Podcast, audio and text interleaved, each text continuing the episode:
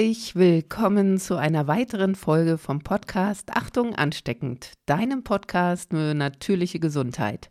Mein Name ist Katrin Ballentin und es freut mich, dass du wieder einschaltest und dich weiter inspirieren lässt. Diesmal geht es mit dem nächsten Kapitel weiter von Christopher Vasés Büchlein Gesund durchs Chaos und zwar mit dem Kapitel 6. Lass dich inspirieren, überraschen, zieh ein wenig dein Resümee daraus und folge erstmal ein paar Minuten dem Inhalt von Christopher Vasset. Viel Spaß damit. Kapitel 6 Der verborgene Prozess der Entstehung des Schicksals. Genauso wie Nahrungsmittel, Medikamente und Gifte ihre Spuren in dem Körper hinterlassen, in denen sie eingedrungen sind, so zeichnen sich auch unsere Gefühle, Gedanken und Empfindungen in dem ihnen entsprechenden Körper ab.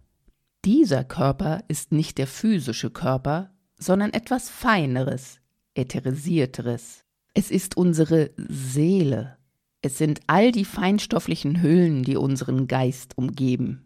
Wie wir schon gesehen haben, ist der Geist unser eigentliches Ich. Er stammt aus dem geistigen Reich und da seine Beschaffenheit nicht dieselbe wie diejenige der Erde ist, muss er eine grobstoffliche Hülle überstreifen, damit er sich auf dieser Ebene betätigen kann. Diese Hülle ist unser Erdenkörper. Wenn nun der Geist das geistige Reich verlässt, um sich auf die Erde zu begeben, so muss er alle sich zwischen dem Paradies und der Erde befindenden Ebenen durchqueren. Jede dieser verschiedenen Ebenen ist von anderer Art. Die höheren von feinerer Beschaffenheit als diejenigen, die der grobstofflichen Erde näher sind. Indem er jede dieser Ebenen durchquert, muss der Geist, entsprechend dem Gesetz der Gleichart, eine Hülle oder einen Körper derselben Beschaffenheit der Ebene, in welcher er eindringt, überziehen, damit er dort leben und wirken kann. Im Laufe seines Abstiegs zieht er somit eine Hülle mit unterschiedlicher Beschaffenheit über die andere. Ist der Menschengeist inkarniert, so ist er von all seinen Hüllen umgeben, wobei der Erdenkörper die äußerste ist. So spricht man von Geist, wenn sich dieser im geistigen Reich befindet, ohne jegliche weitere Hüllen. Dies ist der eigentliche Mensch. Man spricht jedoch von Seele, wenn der Geist von mehr oder weniger leichten, feinstofflichen Hüllen umgeben ist, ausgenommen den Erdenkörper natürlich. Man spricht letztlich vom Erdenmenschen, wenn der Geist inkarniert ist. Das heißt, wenn die Seele einen physischen Körper besitzt. Damit die weiteren Ausführungen klar sind, benutzen wir in diesem Kapitel das Wort Geist nicht mehr, sondern das Wort Seele im Sinne des feinstofflichen Hüllen umgebenen Geistes. Unsere Wünsche und unsere Ängste sowie unsere Empfindungen und Emotionen, die sich daraus ergeben, sind nicht das Ergebnis irgendeines physischen Organs, sondern haben ihren Ausgangspunkt in unserer Seele. Daher haben sie eine viel feinere und subtilere Eigenart als das, was unser Körper erzeugen kann. Diese Art entspricht den ätherisierteren Eigenschaften der Seele. Die Seele ist demnach der Sitz aller psychischen Aktivitäten und der Ort, wo sich diese eintragen, wobei ausschließlich mechanische und biochemische Aktivitäten dem Körper zugehörig sind. Man muss darauf achten, dass man die psychischen Aktivitäten nicht mit den nervösen oder hormonalen Übertragungen, die diese erzeugen, verwechselt und welche notwendig sind, damit wir als inkarnierter Geist unser Seelenleben bis ins physische spüren können.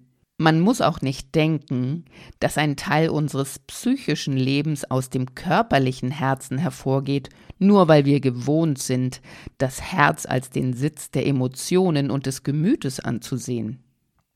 Wenn Kummer unser Herz bricht oder im Gegenteil es vor Freude überfließt, und wenn wir aus der Tiefe unseres Herzens sprechen, wir etwas von ganzem Herzen wollen, so handelt es sich dabei nicht um das physische Organ, das in unserer Brust schlägt, sondern um unsere Seele. Diese ist tatsächlich über den Solarplexus, nicht weit vom Herzen entfernt, mit dem Körper verbunden. Starke Emotionen spüren wir an dieser Stelle, ganz besonders auch, da Emotionen den Herzrhythmus verändern. Dass sich das psychische Leben auf der Seelenebene abspielt und nicht auf derjenigen des Körpers, ist eine Tatsache, die uns nicht fremd ist. Verschiedene Ausdrücke verdeutlichen es. Güte und Gerechtigkeit wollen als Seelengröße bezeichnet werden. Wohlwollen als Seelengüte. Entschlossenheit mit Seelenstärke. Jemand, der zufrieden ist, hat eine friedevolle Seele.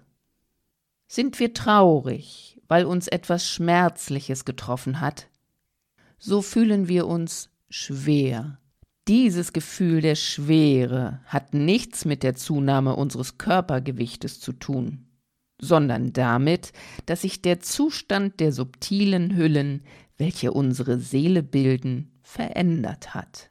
Sie verlieren einen Teil ihrer Helle und Leichtigkeit, was wir bis in unseren Körper spüren können. Wir sprechen auch von Seelenwunden und nicht von Verletzungen des Gehirns. Es kann sich tatsächlich etwas in unsere Seele eingraben und ihr so eine Empfindlichkeit verleihen, welche ihre Art zu wirken oder zu reagieren beeinträchtigt. Obwohl unsichtbar, so vollzieht es sich dennoch. Wie auf physischer Ebene gibt es auch im Seelischen ein Milieu, in dem sich alle Ereignisse unseres Seelenlebens eintragen. Unsere Gedanken, Empfindungen, unser Sehnen und unsere Gefühle.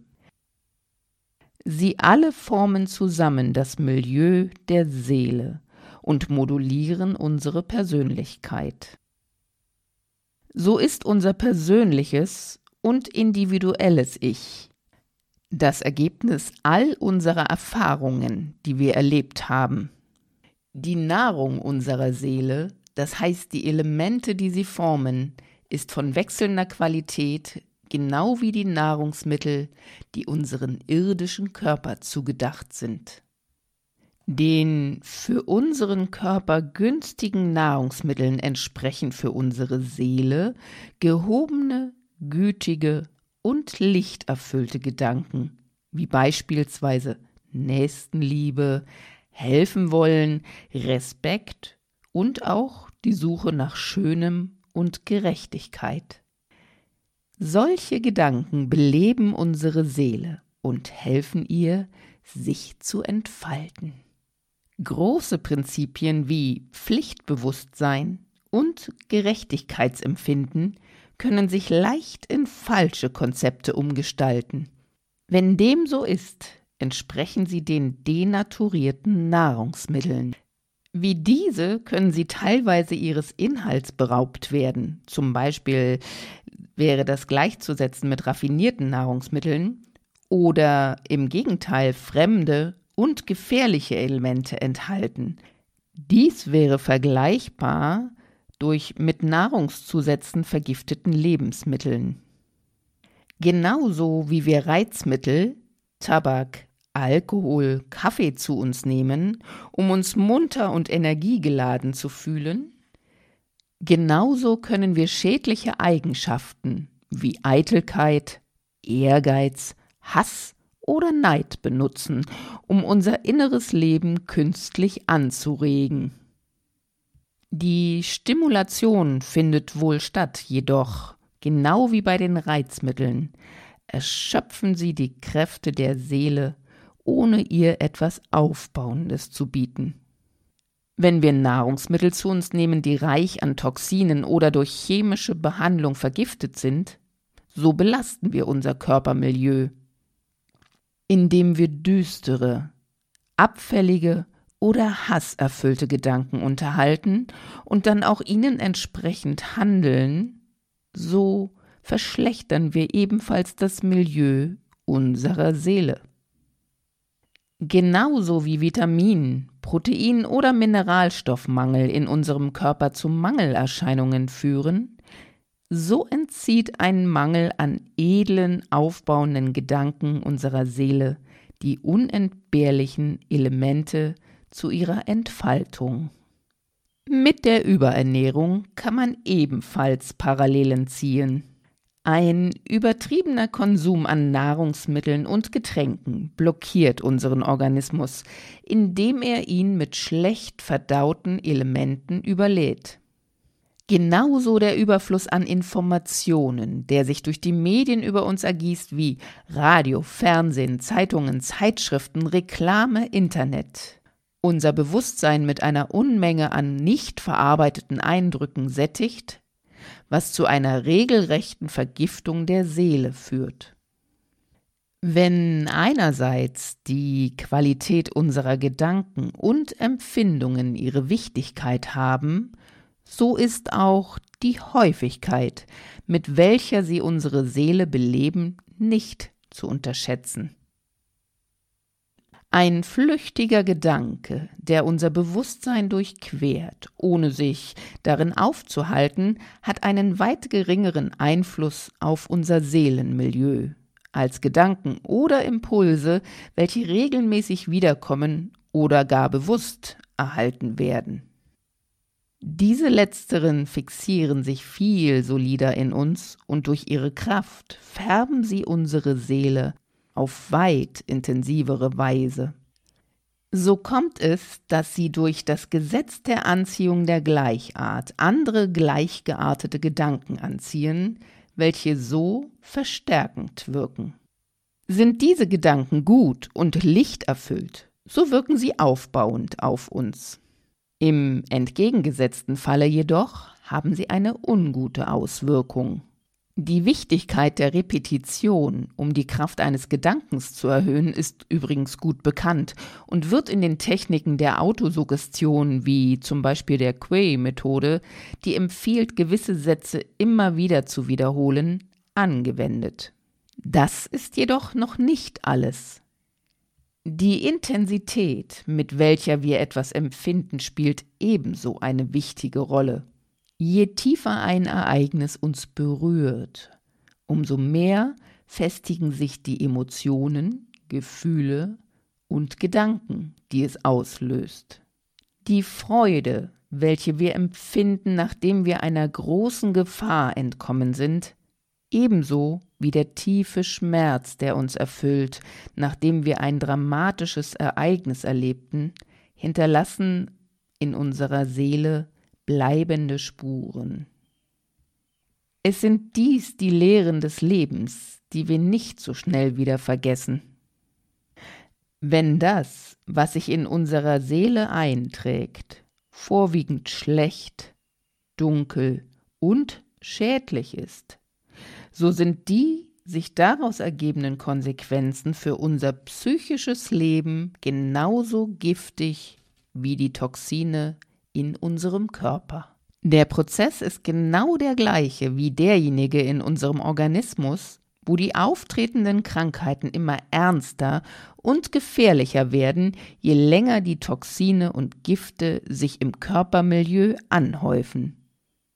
Solange die Seele keine schädlichen Elemente enthält, kann sich das Leben auf harmonische Weise vollziehen und Kontakte mit der Umwelt sind friedlich. Die Lebensfreude bleibt, trotz der alltäglichen kleinen Probleme, bestehen. Wenn jedoch schlechte Gedanken und ungutes Empfinden sich in unserer Seele niederlassen, so entstehen Reibungen mit unserer Umwelt. Diese Reibungen, hervorgegangen aus Un- und Missverständnissen, führen zu Ärger, Aggressivität oder Verbitterung. Obwohl nur geringfügig, stellen diese beiläufigen Ereignisse dennoch die ersten Alarmsignale einer leichten Verschlechterung des Seelenmilieus dar. In diesem Stadium ist es nicht schwer, sein inneres Gleichgewicht und die Harmonie mit seiner Umwelt wiederzufinden. Es genügt Ordnung in sein Denken zu bringen und sich jedem störenden Gedanken zu enthalten. Kommt es jedoch nicht zu dieser Selbstbesinnung, so verschlechtert sich das Seelenmilieu weiter, bis die Disharmonie zu sehr überhand nimmt, was dazu führt, bei den geringsten Widerwärtigkeiten oder Problemen heftig zu reagieren. Dieses Stadium entspricht dem der akuten Krankheiten. Der Toleranzspiegel ist überschritten und die Krisen, welche ausbrechen, lassen das, was sich in der Tiefe unseres Wesens versteckt, an den Tag treten. Sie zeigen so, was sich in uns angehäuft hat. Die Gewalt dieser Krisen, welche öfters in unserem Leben auftreten können, hilft uns, dabei zum Bewusstsein zu gelangen, dass etwas in uns nicht stimmt. Erfolgt dieses Bewusstwerden jedoch nicht und werden keine tiefgreifenden Entschlüsse gefasst, um die Gedanken und die Einstellung dem Leben gegenüber zu ändern, so häufen sich die unguten Elemente immer mehr im Seelenmilieu an.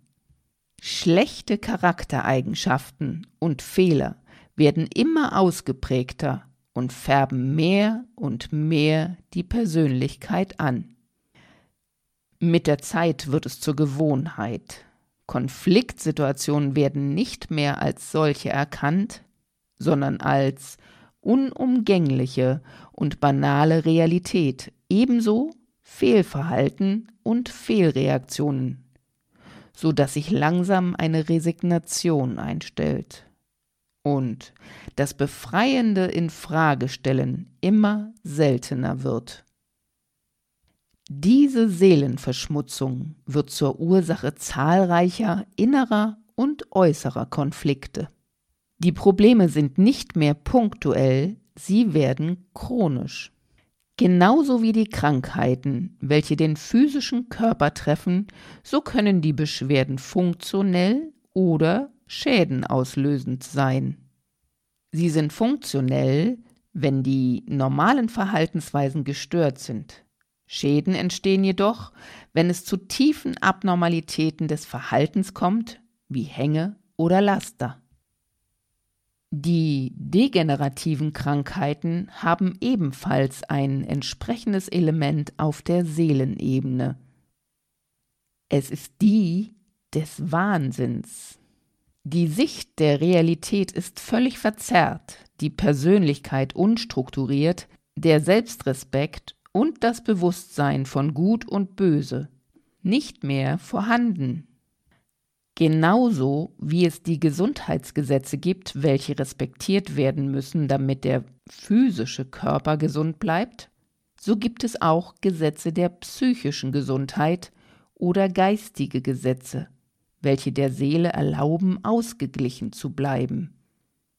Dies sind die Gesetze, welche uns dazu veranlassen, uns zu vervollkommnen, indem wir uns bemühen, Gutes zu tun, eine aufbauende Tätigkeit zu haben, unser Wesen zu verfeinern und zu veredeln, den Selbstrespekt und den Respekt gegenüber anderen zu entwickeln, was nur erreicht werden kann, wenn wir unsere Seele mit hohen Gedanken, richtigen Konzepten, guten Gefühlen, lichtem Empfinden, einfachen Worten und aufbauendem Wirken nähren.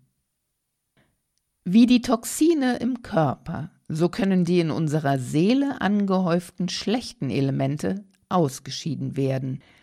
Nur deren Ausscheiden kann das Auftreten von Störungen, welche die dem Gesetz entsprechende Wechselwirkung unweigerlich auslöst, verhindern.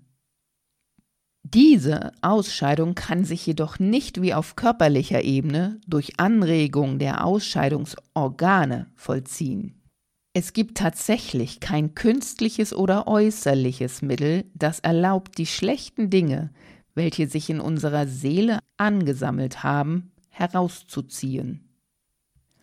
Der Impuls muss von innen kommen, von der Seele selbst.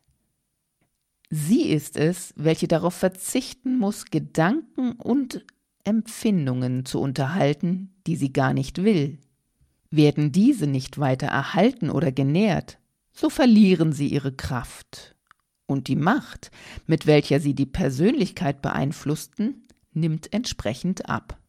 Dies ist jedoch längst noch nicht ausreichend, denn das Gute in uns entwickelt sich nur, weil das Schlechte verschwindet. Falsches muss durch Richtiges ersetzt werden. Der Prozess ist demjenigen, den wir auf körperlicher Ebene beschrieben haben, ähnlich. Die Ausscheidung der Toxine reicht nicht aus, um das Körpermilieu zu regenerieren. Man muss ihm Nährstoffe zuführen, welche ihm vorenthalten wurden. Man muss sich für gute Kraftströmungen öffnen und zu denjenigen Qualitäten streben, die man zu besitzen wünscht. Sich auf seine Mängel und Fehler zu konzentrieren und sie dauernd zu analysieren, ist nicht der beste Weg, da ihnen so ständig neue Kräfte zugeführt werden. Ist das Milieu der Seele gesundet, so findet dies ihre Widerstandskraft Angriffen von außen gegenüber wieder. Genauso wie die aggressivsten Mikroben in einem gesunden Körpermilieu nicht überleben können, genauso wenig vermögen sich die schädlichsten Vorschläge oder Anträge bei jemandem, der einen guten Grund hat, nicht einzunisten. Dies ist eine Folge des Gesetzes der Gleichart, welches dazu führt, dass sich Gegensätze abstoßen. Das Milieu unserer Seele kann bewusst verändert werden.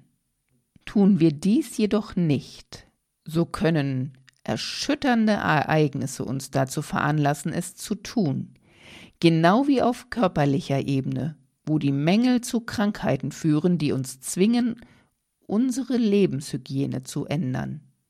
Nun ist aber die Entscheidung, sich zu verändern, noch nicht die Veränderung selbst. Dies erfolgt jedoch erst nach Anstrengungen, was bedeutet, dass sich die Auswirkungen nicht sofort zeigen. Mancher denkt, dass sein gutes Wollen unverzüglich von einer radikalen Änderung begleitet sein sollte. Sie erwarten, dass ihr Leben im Handumdrehen friedlich, harmonisch und schön wird. Solche Hoffnungen entsprechen jedoch nicht den Möglichkeiten der Gesetze. Alles, was jemand in seinen Tiefen angehäuft hat, befindet sich immer noch in ihm. Er muss sich somit davon lösen, um befreit zu werden. Dieses Ausscheiden ist ein Prozess und als solches dauert er eine gewisse Zeit. Dieser Prozess kann sogar, genau wie bei einer Umstellung auf körperlicher Ebene, den Eindruck vermitteln, dass sich die Situation verschlechtert, da die Probleme, welche in der Tiefe zurückgedrängt waren, plötzlich an die Oberfläche gelangen, um gelöst zu werden. Jedoch entgegen dem äußeren Schein wird die Situation besser, da die gute Richtung eingeschlagen wurde, was so verhindert, dass sich weitere, neue ungute Elemente im Seelenmilieu anhäufen und diese so beginnt, sich zu erneuern. Es gibt auch auf der Seelenebene einen Prozess, der vergangene Konflikte aufzeichnet und diesen so ermöglicht, lange Zeit, nachdem die ihnen zugrunde liegenden Ursachen eingetragen wurden, wieder aufzuleben. Dieser Vorgang ist demjenigen ähnlich, welcher im Körper angehäufte Toxine lange Zeit nachdem sie in den Organismus eingedrungen sind, als Krankheit ausbrechen lässt. Unsere Gedanken, unsere Entscheidungen und unsere Taten verschwinden nicht, sobald sie erzeugt wurden, sondern sie dauern über die Zeit hinweg denn ihre Auswirkungen sind im Seelenmilieu eingetragen.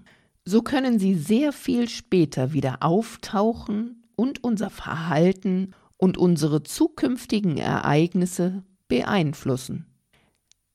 Wenn wir eine lebhafte Verhaltensweise entwickeln, aktiv und impulsiv sind, so handeln wir auch dementsprechend, da unser ganzes Wesen so ist, und es wäre schwierig für uns, ruhig, gesetzt und geduldig zu reagieren. Dieses Verhalten, das heute das unsere ist, wird morgen dasselbe sein, sofern wir es inzwischen nicht geändert haben.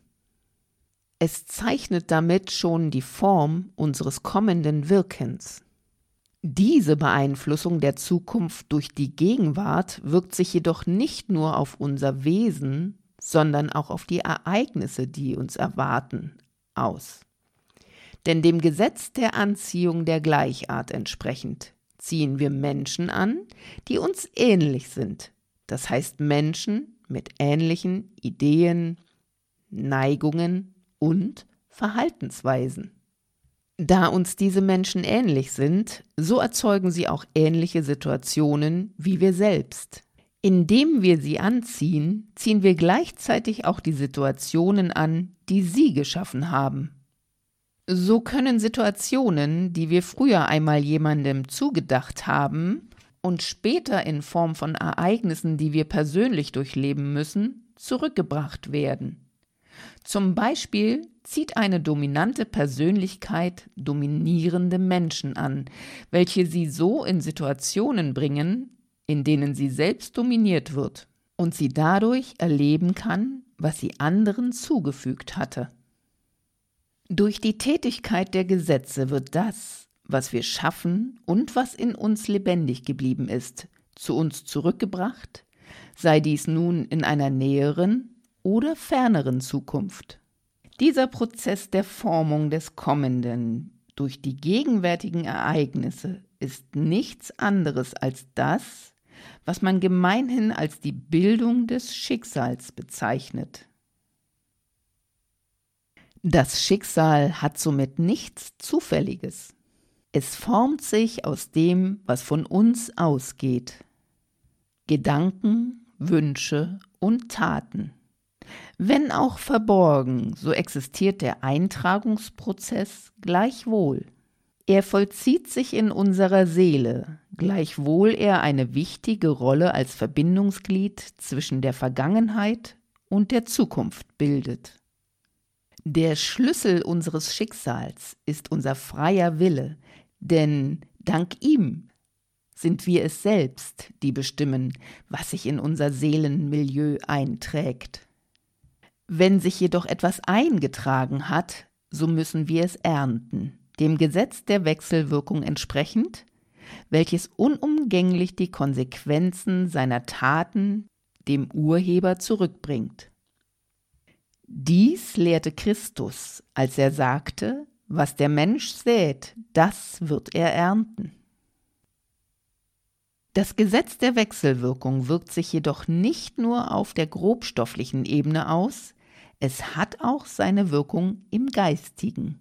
So sprach Christus nicht von irdischen Saaten und Ernten, sondern davon, was die Seele sät und ernten muss. Das Gesetz der Wechselwirkung bestimmt alles, was mit der Seele des Menschen in Verbindung steht. Es ist jedoch nicht das einzige Gesetz, das sich so auswirkt. Alle Allgemeingesetze wirken sich ebenfalls auf der Seelenebene aus. Das Gesetz der Anziehung der Gleichart beispielsweise hat zur Folge, dass sich diejenigen, die etwas gemeinsam haben, anziehen, wobei diese Eigenschaften bei den anderen, die sich gegensätzlich verhalten, abstoßend wirkt. Was sich gleicht, das sammelt sich kann man in unterschiedlichen Gemeinschaften beobachten. Sitzen ein Sportler, ein Bastler und zwei Künstler am gleichen Tisch, so finden sich die Künstler schnell zu einem angeregten Gespräch.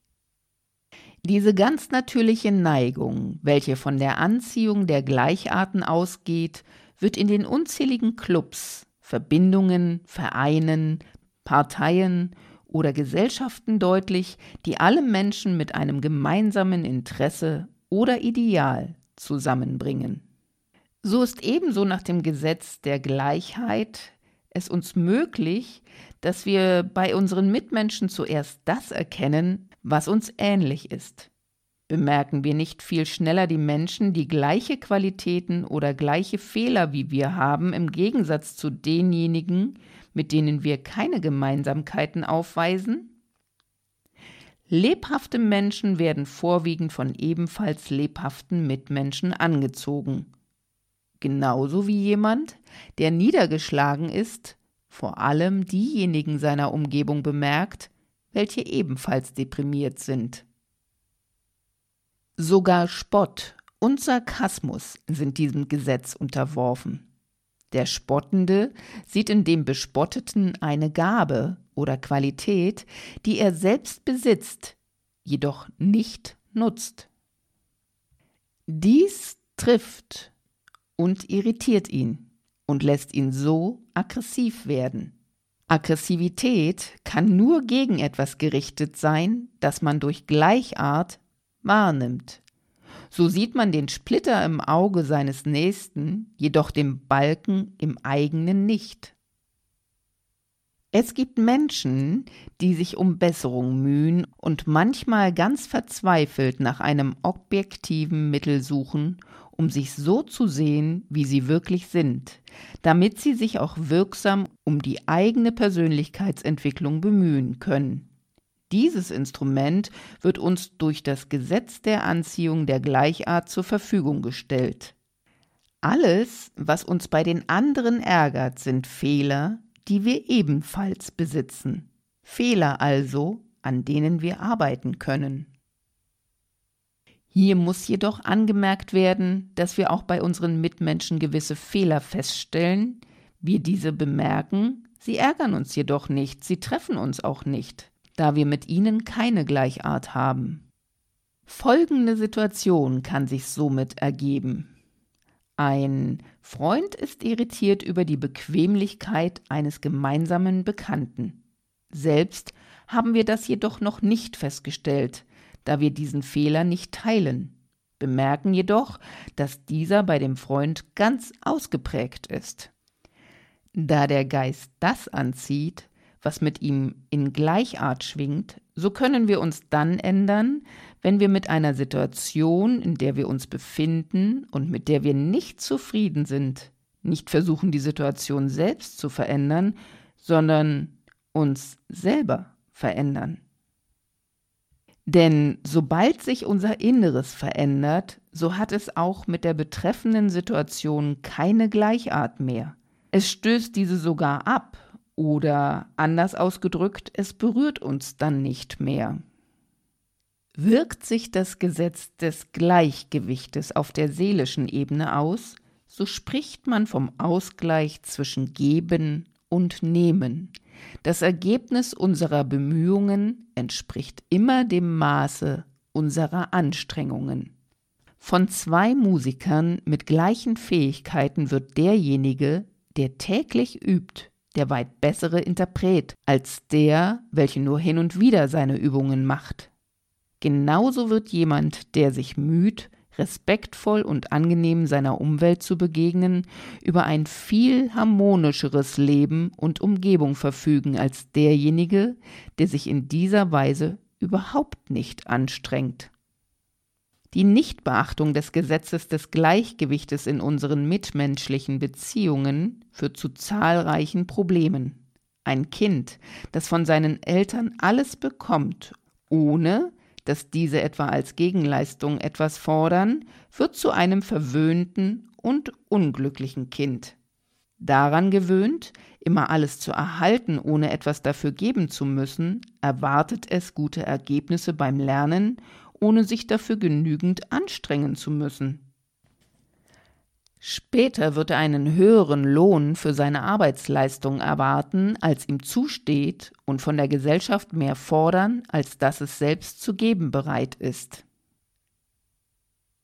Das Gesetz der Bewegung bedingt, dass alles, was am Leben und gesund bleiben sowie sich weiterentwickeln will, dazu gezwungen ist, sich zu bewegen. Dies stimmt für den Körper, jedoch auch für den Geist. Unser eigentliches Ich kann nur lebendig bleiben und sich weiterentwickeln, wenn es ständig in Bewegung, also aktiv ist. Für unseren Geist bedeutet Bewegung, sich mit Dingen zu befassen, welche Gleichart mit ihm haben, also Dinge, die über das ausschließlich irdische und materielle hinausgehen. Dazu gehört die Suche nach dem Sinn des Lebens und die Beschäftigung mit großen Fragen wie Woher kommen wir? Was machen wir hier auf der Erde? Wohin gehen wir nach unserem Tod?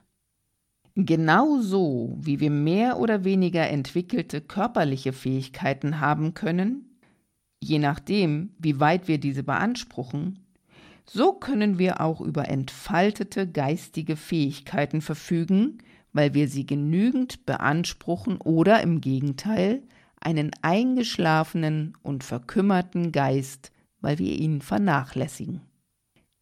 Dies erklärt auch, dass für gewisse Menschen das immaterielle Ich sowie die Existenz verschiedener anderer Ebenen als nur die Erde eine Selbstverständlichkeit sind, andere hingegen haben sehr viel Mühe, sich auch nur die Möglichkeit dessen vorzustellen. Das Gesetz der Wechselwirkung hat zur Folge, dass ein Geist genau die Fähigkeiten besitzt, um deren Entfaltung er sich bemüht hat. Wenn Statt sich ausschließlich mit materiellen Fragen und Wünschen zu befassen, ein Mensch ein intensives geistiges Leben hat, so besitzt er weit höhere, entwickelte Geistesfähigkeiten, die ihm helfen, sein Schicksal auf viel bewusstere Weise zu gestalten. Man hört oft, dass Angst, Krankheit und schmerzhaftes Erleben anzieht. Wie verhält es sich nun damit? Wie hängt Angst mit den Naturgesetzen zusammen? All das erfahren wir im nächsten Kapitel. Schön, dass du mir bis hierhin deine Aufmerksamkeit geschenkt hast. Ich sage Dankeschön dafür. Und ansonsten wünsche ich dir eine gute Zeit. Genieß das Leben. Schau, was dir wichtig ist. Und schau, wo du die Naturgesetze in deinem Alltag integrieren kannst oder gewinnbringend einsetzen, erkennen, nutzen kannst. Ich wünsche dir bis zur nächsten Folge eine gute Zeit. Deine Katrin Valentin.